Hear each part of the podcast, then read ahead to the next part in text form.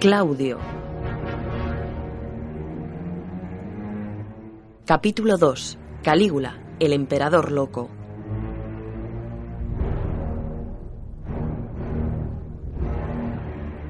Aquí hay uno de ellos. ¡Es uno de los asesinos! ¡No, no, no me matéis! ¡Soy inocente! ¡No tengo nada que ver! Criminal, matas a nuestro amado emperador y nos dejas a todos sin trabajo. Espera un momento, Grato. Este no es un asesino. Es el tío del emperador, el hermano cojo de Germánico. Es inofensivo, ¿no ves que está lisiado? Levanta, no te Entiéndelo, los hombres están molestos. Sin emperador no habrá guardia pretoriana y tendremos que volver todos al ejército. Tengo que ir a buscar a. Claro, claro, debes hacerlo. Grato, coge dos hombres y acompáñale. ¿Y por qué no le convertimos en emperador? ¿Qué? Al viejo Claudio no seas estúpido. Está un poco, ya sabes. es, es mejor que nada. ¡No, no! ¡Yo no quiero ser emperador! ¡Yo, yo quiero la república! ¡Viva el emperador Claudio! ¡No! No te preocupes, ya te acostumbrarás. No es una vida tan mala.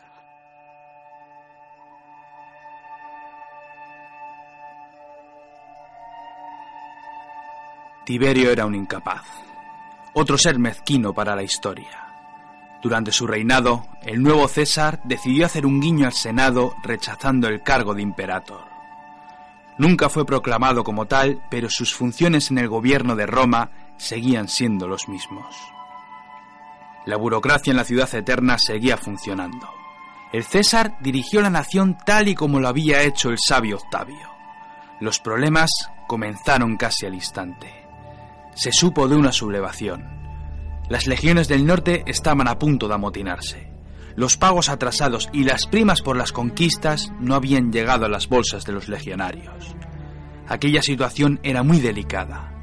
Las legiones tenían el poder suficiente como para poner y deponer emperadores a su antojo. Tiberio acudió a Germánico.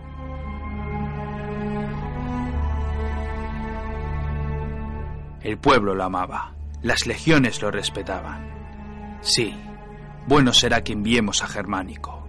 Solo él será capaz de frenar los ánimos de venganza. Cuando el general llegó al norte, se reunió con sus hombres de confianza. Les dijo que el imperio pasaba por momentos difíciles. No podían recibir su paga, pero sí podían cobrársela saqueando a sus enemigos. Durante meses las legiones se internaron en las Germanias. Batalla tras batalla, los legionarios se cobraron su paga mediante el saqueo. Los hombres, orgullosos y felices tras haber recuperado las águilas de Teotoburgo, aclamaron a Germánico llamándolo César. Fue un momento tremendo para la historia. Si Germánico les hubiera seguido el juego, las legiones habrían avanzado sin oposición hacia Roma. Sin embargo, Germánico, republicano como era, no quiso aceptar el cargo. Roma era mucho más importante que el poder personal de un solo general.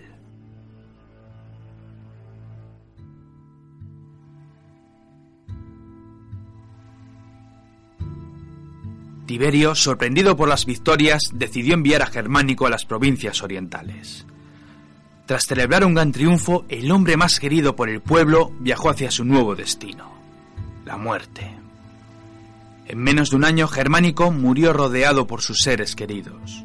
De inmediato, miles de gargantas acusaron al gobernador de las provincias, Etneo Calpurnio Pisón. Había pruebas. Todo parecía indicar que el gobernador había urdido una trama para acabar con la vida del general. Aquellos juicios fueron un escándalo. El Senado juzgó durante varios días el caso de Germánico. ¿Por qué razón querría un simple gobernador acabar con la vida del futuro heredero de Roma?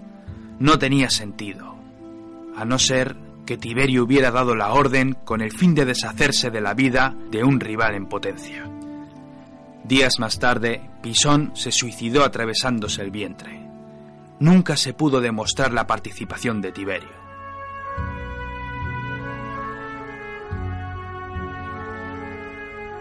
Por su parte, el César comenzó a dejar a un lado sus labores como gobernador del imperio. La muerte de su hijo fue tan terrible que tras unos meses oscuros decidió viajar a Capri. Tiberio prefería la tranquilidad de la isla. No aguantaba el ritmo de vida de la ciudad y por ello fue concediendo más y más poderes al prefecto pretoriano Lucio Helio Sejano.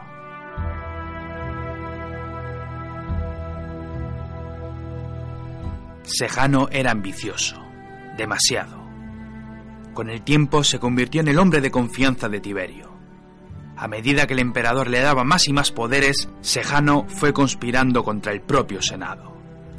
En aquel periodo muchos senadores fueron acusados injustamente de traición y conspiración.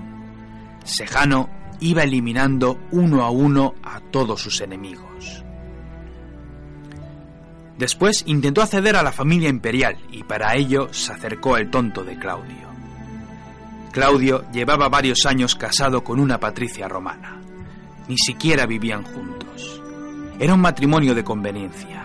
Ninguna mujer quería yacer junto al pobre Claudio, el cual debía buscar el placer frecuentando a las prostitutas de Roma. Sejano le sugirió que se divorciara para casarse con su hermana.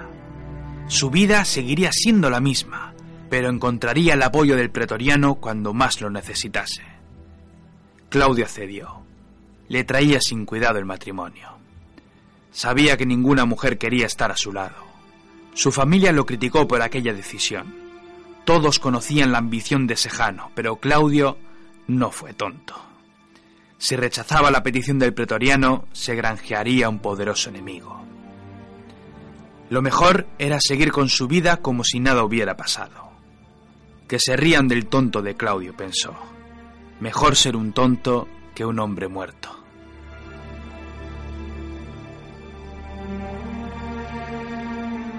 El ambicioso pretor siguió con su política para acabar con sus rivales hasta que un chivatazo alertó a Tiberio. Había pruebas irrefutables. Sejano conspiraba para acabar con su vida y ocupar su puesto. Días más tarde, Sejano, sus hijos y su hermana fueron asesinados. Los años fueron pasando y Tiberio seguía encerrado en su isla. Los rumores crecían sin parar. Oscuras historias acerca de los vicios del César. Orgías, prácticas sexuales impensables, pergaminos eróticos, una piscina donde se bañaba cada día con una pequeña hueste de niños que apenas rozaban la adolescencia. Tiberio, Tiberio el pedófilo, llamaba a los niños pececillos, jugaba con ellos hasta llegar al abuso. Sintiendo que las fuerzas le iban abandonando, decidió que había llegado el momento de plantear un sucesor. Claudio, por supuesto, no estaba dentro de la lista. Por entonces había dos jóvenes dispuestos a gobernar la nación más poderosa de su tiempo. Uno de ellos era el nieto de Tiberio, llamado Gemelo. El único problema era su edad, demasiado joven. Por otro lado estaba el hijo de Germánico, Cayo Julio, apodado por los legionarios como Calígula. Sí, Calígula era mayor que Gemelo.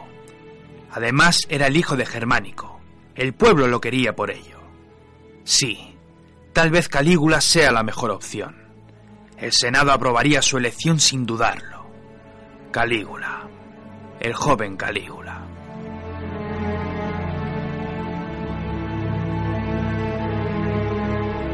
Cuando Tiberio murió, el pretoriano Macro y el propio Calígula examinaron el cuerpo.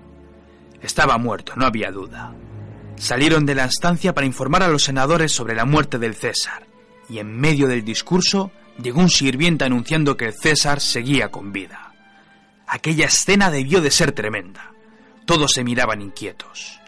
¿Acaso Tiberio seguía con vida?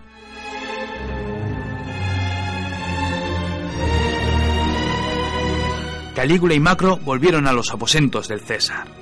No solo estaba vivo, sino que exigía que le trajeran su cena. Los había engañado por completo. Quería verificar la reacción que tendría su sucesor en cuanto él hubiera expirado.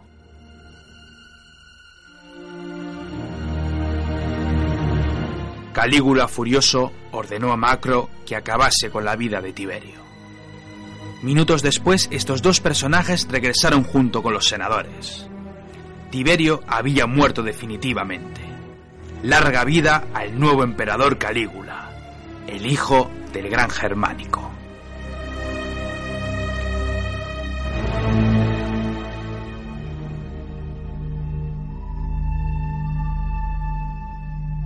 El nuevo gobierno fue un alivio para todos. Los asesinatos por parte de Tiberio y Sejano habían quedado atrás. Para colmo, las arcas estaban llenas. Tiberio era tan tacaño que ahorró todo lo que pudo y más. Calígula quiso congraciarse con su pueblo y con el Senado. Volvió a reinstaurar los juegos para disfrute y entretenimiento del pueblo. Recompensó a la Guardia Pretoriana y a sus legiones por su lealtad. Destruyó todos los documentos que acusaban a tal o cual senador por diferentes motivos. La mayoría de aquellos pergaminos eran juicios por conspiración. Declaró que todos aquellos exiliados a la fuerza por Tiberio podrían regresar a Roma. Ayudó a los afectados por el sistema imperial de impuestos, desterrando a los delincuentes sexuales. Sí, los siete primeros meses del nuevo emperador fueron brillantes. Todos aclamaban al César. Roma por fin contaba con un emperador de verdad.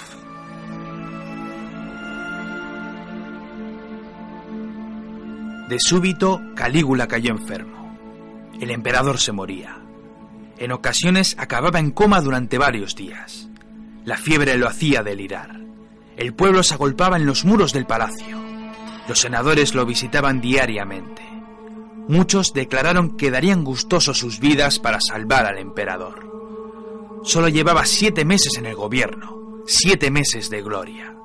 ¿Acaso iba a terminar aquí la nueva edad de oro para Roma los dioses no podían permitir que alguien tan bueno muriera tan joven. Una mañana como otra cualquiera se despertó.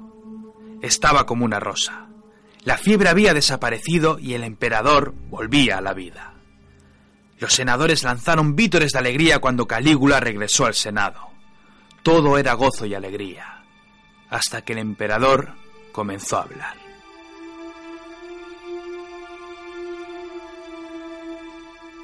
Preguntó quiénes habían jurado que darían sus vidas por la suya. Varias manos se alzaron. ¿Vosotros habéis jurado que moriríais por mí? Muy bien. Hacedlo. Tenéis que suicidaros o mandaré a los pretorianos para que lo hagan por vosotros. Pues claro, no podemos jurar en vano, ¿no es verdad? El Senado se quedó en silencio. Calígula comenzó a hablar de los monstruos que lo visitaban por la noche. Les dijo que hablaba con los dioses y con la luna. También les habló de las conspiraciones. Había conspiraciones en su contra y había que acabar con sus enemigos. Mandó ejecutar a su mujer, a su suegro, a Marco Silano y a su primo Tiberio Gemelo.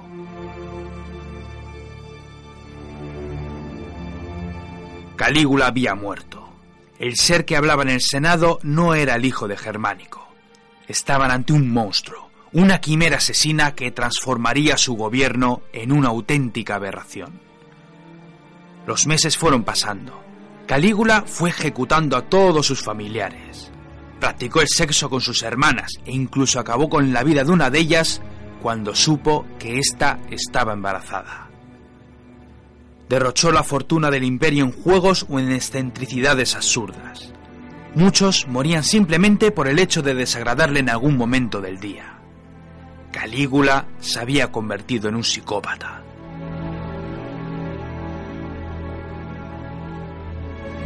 Tras la muerte de Gemelo, Calígula hizo llamar a su tío, el viejo y tonto Claudio. Claudio llegó a la estancia cojeando como siempre. Los tics y la tartamudez le obligaban a expresarse con muchas dificultades. Calígula, sin embargo, sonreía. Le gustaba su tío. Se divertía con él. Tenía tantos defectos que no necesitaba un bufón personal. La sola presencia de su tío hacía que el emperador se partiera de risa. Lo proclamó cónsul, sin consultar con el Senado. Quiso tener a su tío a su lado, más para reírse de él que para gobernar. Claudio, que siempre quiso mantenerse alejado del poder, accedió. Ya en el Senado, Claudio comenzó a granjearse nuevas amistades. Muchos senadores le pedían consejo. Todos le tenían miedo. muchos hombres notables de la curia habían sido asesinados. Claudio les dijo que le siguieran la corriente. Debían conceder a su emperador todo aquello que quisiera. Nunca debían llevarle la contraria. Calígula estaba loco y la vida de todos dependía de la suerte del emperador. Muchos senadores se impresionaron ante la respuesta de Claudio. Los sorprendidos se acercaron aún más a él. Claudio, cuando nos has hablado casi no has tartamudeado. Los tics apenas se pueden apreciar. Y no te has caído al suelo ni has tirado ningún mueble sin querer. Claudio le sonrió y volvió sobre sus pasos con una terrible cojera. Los tics habían vuelto. Desde aquel día muchos dejaron de sentir pena por el pobre Claudio. Tal vez todos habían estado equivocados. O quizás todos habían sido engañados.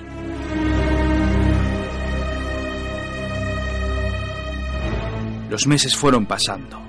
Calígula informó a todo el Senado que su metamorfosis se había completado. Ya no era un mortal. El César se había convertido en un dios. Entre tortura y tortura, el emperador fue informado de un asunto de extrema gravedad. Las arcas del Estado estaban vacías. Si no hacían algo, la crisis podría hacer estragos en el imperio. El nuevo dios en vida recapacitó unos instantes hasta dar con la solución. Transformarían el palacio en un burdel. Un burdel donde además de las prostitutas de Roma, también ingresarían las mujeres de los senadores. Sí, era una buena idea. Sería el dueño del burdel más grande del imperio y cobraría impuestos a las prostitutas. El Senado estaba horrorizado. Sus propias mujeres serían abusadas en su presencia. Cuando el burdel palaciego estuvo en pleno funcionamiento, Calígula, pensando en reírse de su tío, lo puso a trabajar en la entrada del recinto. Su tío se encargaría de cobrar la entrada a todos los clientes. Sin embargo, Roma tendría un momento de respiro. Los emperadores necesitaban victorias militares, hechos y proezas que los inmortalizasen grandes estatuas conmemorativas. Durante seis meses Calígula estuvo en tierras de bárbaros luchando contra los enemigos de Roma. A su regreso mostró al Senado el botín de sus victorias. Conchas marinas. Las legiones habían combatido al dios Neptuno y le habían arrebatado sus tesoros. En aquella campaña, Claudio estuvo una vez más a punto de morir a manos del emperador. El César mandó sus pretorianos que lo lanzaran al ring. Cuando Claudio regresó, mojado y lleno de barro, el emperador se mofó tanto de su tonto tío que lo perdonó una vez más. Tras regresar de las campañas por Dios sabe dónde, Calígula volvió a llamar a su tío. Esta vez tenía algo nuevo en mente su cojo tío iba a casarse con una hermosa patricia romana. Claudio no daba crédito al asunto. Tenía casi 50 años, mientras que la jovencita apenas tenía 15. Calígula se partía de risa. Tenía curiosidad por ver a su cojo y estúpido tío al lado de un adolescente cuyo nombre era Mesalina.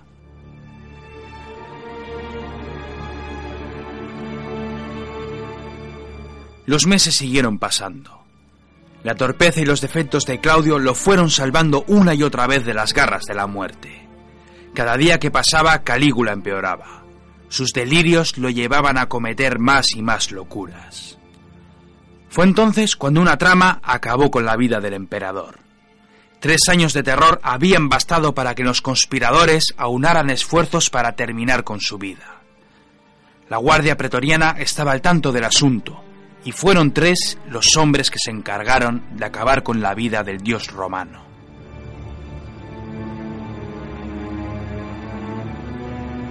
Calígula fue muerto tras ser atravesado varias veces por las gladius traidoras. Cuando la guardia germana de Calígula descubrió el cuerpo de su emperador inerte, comenzaron a masacrar a todo aquel que estuviera en las inmediaciones. A continuación los asesinos fueron a palacio. Había que terminar con toda la familia. Así el Senado podría reinstaurar la República. La mujer de Calígula fue ejecutada. Su hija pequeña fue arrojada al suelo hasta romperle el cráneo. Todos estaban muertos. No, todos no. Faltaba el cojo, el idiota de Claudio. Pero Claudio no estaba. Claudio había huido. Decían que era sordo. También decía que no podía correr. Craso error. Claudio lo oía todo perfectamente. Cuando la guardia pretoriana buscaba a los asesinos, descubrieron un bulto tras la cortina. Ahí estaba Claudio, muerto de miedo, pensando que su final estaba cerca. Pero no fue así.